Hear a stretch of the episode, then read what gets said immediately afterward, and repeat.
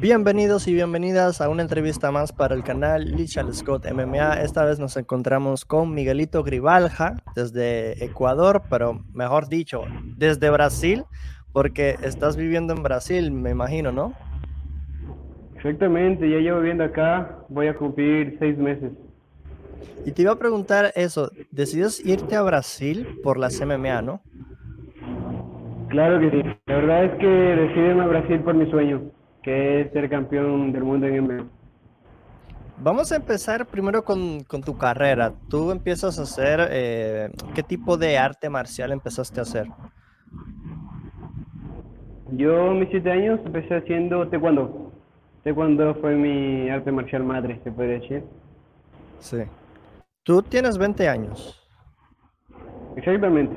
Eh, estoy próximo a cumplir y tienes, según estuve viendo, como casi 30, 40 peleas en, en general entre todas las artes. No, eh, tengo como, si no estoy mal, 38, 2. Eh, Muay Thai, kickboxing, boxeo, que es pelea de pie. Y en MMA tengo 6-0.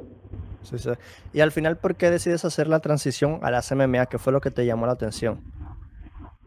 Eh, yo inicié cuando cuando cambié o mudé mi arte marcial y comencé a conocer Muay Thai, eh, el boxeo, también conocí el Shoto japonés, que lo hacíamos en mi país, en una una kamikaze. El Shoto japonés es el vale todo, vale todo tradicional. Vale todo. Entonces, yo a mis ocho años ya comencé a hacer vale todo tradicional y lo llevo haciendo desde hace mucho tiempo. Entonces la transición no fue mucho. Ajá. Eh, ya empecé haciendo peleas en jaula desde muy pequeño. Entonces, ya desde... La verdad es que cuando estaba pequeño no era mi sueño ser peleador, ¿no? ¿No? ¿Qué, tenías como mi sueño de... Mi sueño era, no sé, ser veterinario, militar, ser policía, estudiar algo. Pero ya cuando cumplí mi... Bueno, yo tuve una transición de deporte. Comencé a hacer fútbol porque tuve problemas con los profesores eh, estaba triste, estaba desanimando, desanimado de artes marciales, comencé a hacer fútbol y después volví. Me dio la oportunidad para volver a entrenar, volver a pelear. Y cuando se dio esa oportunidad fue cuando dije, no, yo quiero ser peleador, quiero ser campeón del mundo. Sí, fue a los 15 años. Eh, me, da curiosidad porque en Ecuador tienen tradición así de, de ser peleadores o como desconozco el tema. Eh, no, eh, Ecuador es como en toda Latinoamérica, eh, el fútbol. El fútbol desde que naces. los grupos, de escuela, tu papá, tus amigos. Vamos a jugar fútbol, vamos a jugar fútbol. mi país también se juega bastante vóley. Sí pero más es el fútbol. Entonces, el primer deporte que yo hice desde muy pequeño fue fútbol, ¿entiendes? Eh, yo comencé artes marciales porque, claro, mi mamá me enseñó que a una mujer no se le pega ni con, no se le toca, ni con el pétalo de una rosa. Y yo, claro, no debo dejar que nadie pegue a una mujer. Y claro, defendía a las niñas y los niños me pegaban a mí. Entonces, tuve sufrí de bullying, eh, mucha gente me golpeaba. Y ahí fue cuando comencé las artes marciales. Qué, qué curioso. Ya ahora con 20 años, entonces dices que te vas a Brasil en busca de un sueño. ¿Y cómo te has adaptado a un país donde no habla español, donde es portugués? ¿Cómo, cómo le haces? Ah, bueno, en este tiempo, gracias a Dios, tenemos el Ah, cuando yo recién llegué a Brasil, yo escribía lo que quería decir o qué necesitaba y lo mostraba o lo leía. Eh, y con el tiempo, con el tiempo uno se va acostumbrando, uno va aprendiendo cómo comunicarse, las palabras básicas, eh, el contacto, el contacto diario de tener el, idioma aquí, entonces todos los días, todos los días se va aprendiendo una palabra nueva. Y ha sido difícil porque en ciertas regiones o en ciertas ciudades hablan diferentes. Aquí les dicen jeitos y yo llego acá a Sao Paulo y tenían otra forma de decir las cosas, otra, otras palabras, ¿y yo? ¿Eso qué es? Y en cada lugar me tenía que acostumbrar. Entonces fue oh. un poco complicado, ajá. Y, y ya yéndonos por ese mismo tema, ¿cómo fue entonces la adaptación a la comida, a la cultura, al ambiente? Eh, bueno, al inicio es un poco complejo, ¿no? Eh, yo la verdad es que soy una persona agradecida, muy bendecida, porque la gente siempre ayuda, me ayuda todo, siempre buscan que yo esté tranquilo, eh, llevo donde gente buena. Entonces, siempre hay alguien que está ahí y comienza a ayudarme a decir, no, estas cosas así, acá puedes hacerlo de esta forma, eh, aquí consigues algo mejor. Y en los entrenamientos igual. Tal vez al inicio no entendía muchas cosas, pero ellos trataban de que yo entienda, haciéndolo de en movimientos, mostrándole en acciones más que en palabras. Entonces la gente, la gente me ayuda bastante aquí, la gente muy buena. Pero depende, ¿no? Sí. No, claro, exacto, todo depende. Pero también estaba viendo, estaba buscando información de ti y vi que eres el primer ecuatoriano en ganar en una pelea de MMA profesional en, en Brasil, ¿no? Soy el segundo, pero soy el tercero en vivir, soy el primero en vivir y ganar tres peleas a tres brasileños. Oh, ¿nos puedes contar cómo, cómo fueron esas peleas? La primera fue en un evento peruano, sí, eh, contra un brasileño, contra Wanderson Trajino. eh, la segunda fue en el Dog Tower. Esa pelea me cambiaron de peleador a los tres días. Ah. Ajá, igual, ya fue con un peleador de unas 20 peleas. Y la última que fue aceptada una semana, eso fue, eso fue gracioso porque estoy entrenando para pelear y con mi manager, con mis profesores aquí hablamos, ¿no? Entonces mejor me preparo para mi pelea en Argentina y ya no peleo más este año. Y yo comencé a comer, comencé a estar tranquilo mientras entrenaba bien y subí de peso. Cuando me dicen, Miguelito, hay una oportunidad en, 66 kilos eh, la próxima semana. Y yo así, Ah, no, y como, bueno, yo amo pelear. Pelear es mi sueño, yo estoy aquí, dejé todo por pelear. Si se me presenta una oportunidad, la voy a tomar. Y así fue. Tomé esa pelea, fue contra un muchacho 4-1, el favorito en la empresa, mm. que fue, hoy por hoy es la liga más grande en Brasil, el HFT. Y él es el favorito, pero yo digo, ¿no? Wow. Eh, hay peleadores fuertes, pero no imposibles. Si uno está centrado en su sueño y lo que quiere, uno puede ir por todo. Exactamente, exactamente. ¿Cómo tú te defines como peleador? Porque yo estaba viendo videos de tu Instagram y, y, tengo que decir que eres un guerrero, o sea, vas hacia adelante, no importa quién esté ahí, tú vas hacia adelante, tú tiras de todo codazos, que si puños, que si rodillas, que si patadas. ¿Cómo te defines tú como peleador? bueno, se me fue la palabra.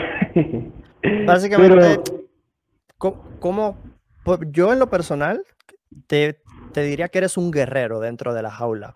Porque he visto que te dan y tú sigues hacia adelante, no importa, vas hacia adelante, no importa quién sea. Entonces, como que me da la curiosidad cómo tú te ves como peleador. Soy un peleador que no me importa el rival, voy hacia adelante, voy a hacer mi trabajo, eh, soy striker, soy eh, grappler, eh, hago de todo, soy balanceado. Ahí hay algo interesante, ¿no? Todas mis peleas, yo soy un peleador versátil. Y a mí me gusta el choque, me gusta golpes eh, lo que yo hablo y siempre pienso, ¿no? Si tú peleas, sabes que te van a pegar. Entonces, claro. si te mi papá dice, si te dan uno, tú vas y das cinco. Entonces, yo soy un guerrero de Dios, como digo, no soy un guerrero de Dios. Dios me puso aquí para, para algo, me hizo para cambiar algo, ayudar en algo. Entonces, yo soy un guerrero, guerrero de Dios, me gusta... Yo soy un striker. Yo soy un striker neto. Soy, pero soy Faisa Rocha en Jiu-Jitsu. Eso es algo interesante. La gente piensa que yo no hago jiu-jitsu, que yo no sé defender en el suelo, que yo no puedo finalizar a nadie, que si yo llego al suelo, se acabó la pelea. Pero bueno, en algún momento va a llegar y ahí es cuando van a quedar sorprendidos. Pero ahí pienso que me daría un, un hombre como versátil, un peleador versátil. Interesante, pero más que todo chévere Siempre chévere, porque a la, final me pegan y sigo hacia adelante, sigo disfrutando el momento, ¿no? Eh, es una buena definición, creo que chévere te queda genial. Sí, yo creo que chévere te pudieras definir como un peleador chévere, la verdad que sí. Ya ahora, ya llegando al final de la entrevista, Miguelito, e, este 2022, ¿cuáles son tus objetivos? ¿Tienes una meta como tal que, que, nos puedas contar? Eh, sí, este año, bueno, mi plan desde que salí de mi país fue hace unos días. Eh, este año mi plan es pelear en Argentina, que está marcada el 6 de febrero. Eh, si Dios lo permite, otra pelea, mismo en febrero, o no, no en febrero, sino en Argentina. Y de ahí volver a Brasil o viajar a México. Pero en cualquiera de los dos que tome esa decisión es para seguir peleando. Este año quiero ser de cuatro colegas, terminar mi año con un 10, 11, 0, tener la oportunidad de ya ser fichado o cerrar un trato con una liga grande, sea UFC, Bellator o Championship. Y me gusta que tomas en cuenta One Championship porque a lo mejor en Latinoamérica eh, muchos no lo, tienen, no, no, lo toman en consideración porque está por, por Asia, en el Oriente, pero One Championship es una buena promotora, o sea, me, me interesa mucho ese comentario que hiciste. A mí me encanta, a mí me encanta la idea de pelear en One Championship. Yo soy un peleador de Muay Thai, un peleador de kickboxing, un peleador de boxeo. Yo soy un peleador, soy un peleador que si le dices pelea Muay Thai, voy a pelear Muay Thai. Si pelea kickboxing, voy a pelear kickboxing. Si me dices pelea boxeo, voy a pelear boxeo. Si me dices pelea Knuckles, voy a pelear Knuckles. Entonces, ¿por qué One Championship? Porque One Championship tiene todo. Tiene todo y puedo darme a conocer en todo el arte y estar haciendo lo que amo y ganar dinero haciendo lo que amo.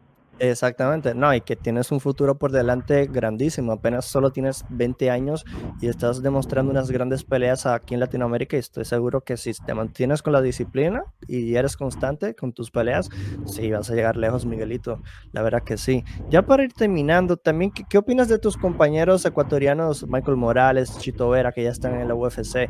Eh, parece que en, el, en Ecuador las MMA no sé si en Ecuador como tal, a lo mejor les toca salir del país, pero como que los ecuatorianos son aguerridos, ¿no? Parece que, están dando buenos peleadores. Está también en Tijuana Aaron Cañarte, o sea, están dando buenos peleadores de MMA.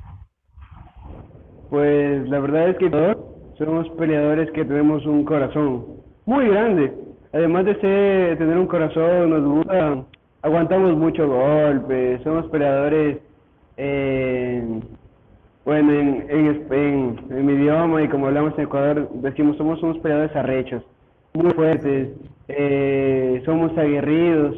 Entonces, Chito es el ejemplo. Él inició perdiendo, ganando, perdiendo, ganando. Y hoy por hoy ya está en el top 8 del Raya. Entonces, nosotros somos así. Nosotros si nos, si nos caemos nos levantamos más fuertes y nos volvamos a ir hacia adelante. Michael Morales es lo mismo. Michael Morales es un muy joven que viene haciendo un proceso muy bueno, peleando con los mejores del país, sin tener miedo a pelear con el más grande, con el más pequeño, sino peleando con todos. Lo mismo Aaron Cañarte. Aaron Cañarte es un peleador que ha sabido hacer una buena carrera, ahora se encuentra en Tijuana, haciendo su preparación, teniendo peleas fuertes. Y lo mismo cada uno. Tenemos también a los hermanos Luna. No sé si los conoces. No, no. Para mí, Luna Martinetti es. Andrés Luna Martinetti es un peleador de 12-0. Okay. De 61 kilos. ¿Sí? No, 57 kilos. Pelean 57 y 61 kilos. Y también está hoy por hoy en Tijuana, en el Tranjin.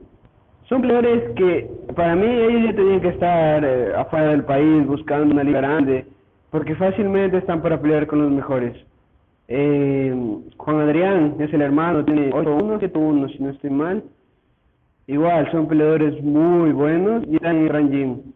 Entonces, los ecuatorianos hoy por hoy estamos dándonos a conocer, se nos estaban abriendo las puertas, tenemos oportunidades. Lo único que nos faltaba antes, lo que yo digo y lo que he a peleadores antiguos ecuatorianos, es que nos faltaba más confianza.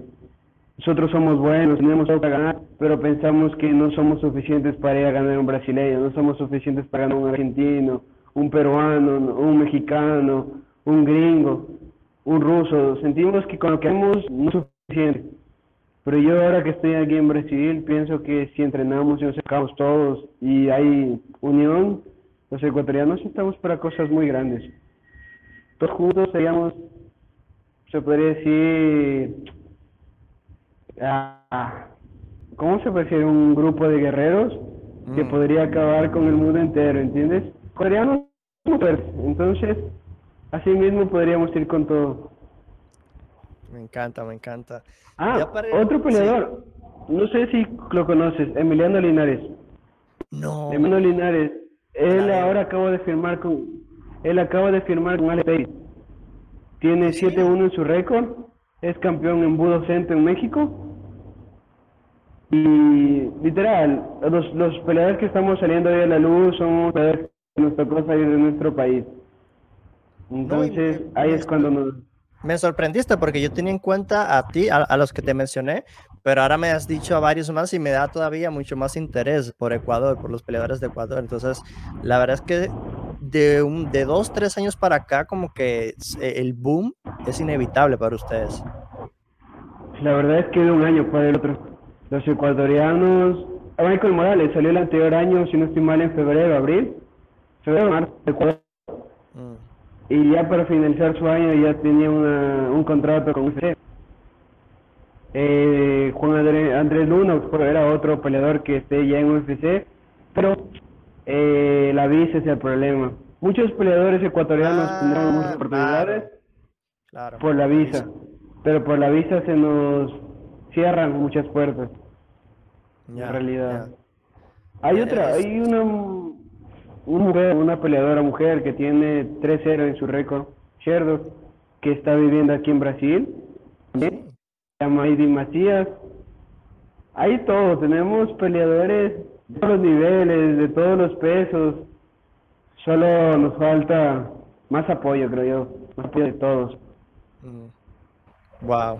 Me, me, me gusta hablar eh, con, con peleadores como tú, Miguelito, porque se nota que tienes el conocimiento, se nota que sigues las MMA y, y eso no se ve mucho en los peleadores. Muchos peleadores están pensando solamente en su carrera y ya está, pero se nota que tú tienes el conocimiento, sigues las MMA y te gusta más allá de ser peleador, ¿no?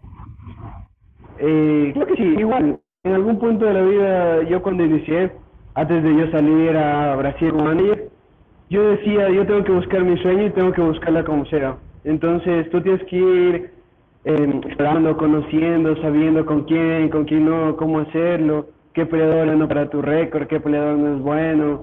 Sí. Y eso me ayudó ahora a ser un tener conocimiento de mi país, a lo menos. Yo conozco a todos los peleadores. Tenemos un peleador ecuatoriano de 9-0 en 57 kilos y tiene 19 años. Se llama Harry Cuervo Gómez. ¿Ves? Tenemos peleadores muy buenos, o sea, con... Ah, ¿Cómo se puede decir esto? Eh, futuro, no, ya cuando, con mucho talento, ya nato, Ah, talento nato, que de su físico hasta su forma de pelear es ya un talento. Como Michael Morales, Michael Morales sí es una persona armada, muy fuerte, gigante, monstruo. mide un metro noventa y dos. Él tenía todo para ser peleador y él quiso ser campeón del mundo.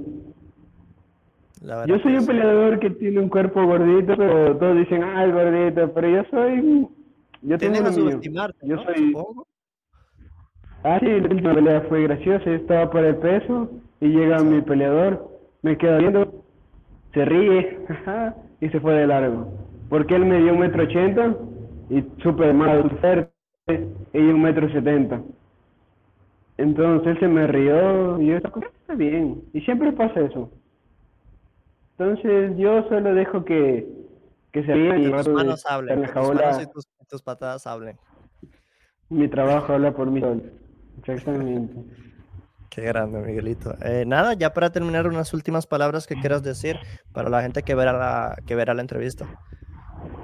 Bueno, quiero mandar un saludo a todas las personas que siguen el MMA, sea Latinoamérica, sea en el exterior. Pues tengan en cuenta mi nombre, Miguelito Grijalva, este año la va a romper estar en lo alto. Voy a ser campeón del mundo. De dos, de uno a dos años estoy próximo a ese. Nada, muchas gracias amigo por la entrevista. Espero solo repetir en algún momento y nada, muchas gracias de todo corazón. Él lo tuvieron, Miguelito Grijalva estuvo con nosotros en Lichel Scott MMA. Voy a dejar eh, su Instagram en la descripción por si le quieren saludar, si lo quieren seguir y apoyar. Así que muchas gracias, Miguelito, otra vez. Em, también a la gente que va llegando, recuerden dejarle su like a esta entrevista, compartirla también en sus redes sociales para que llegue a más personas. Y una vez dicho todo esto, pues agradecerles por, por que les gusta el contenido que hacemos acá en el canal. Y nada, nos vemos en la próxima. Un saludo, hasta pronto. Chao.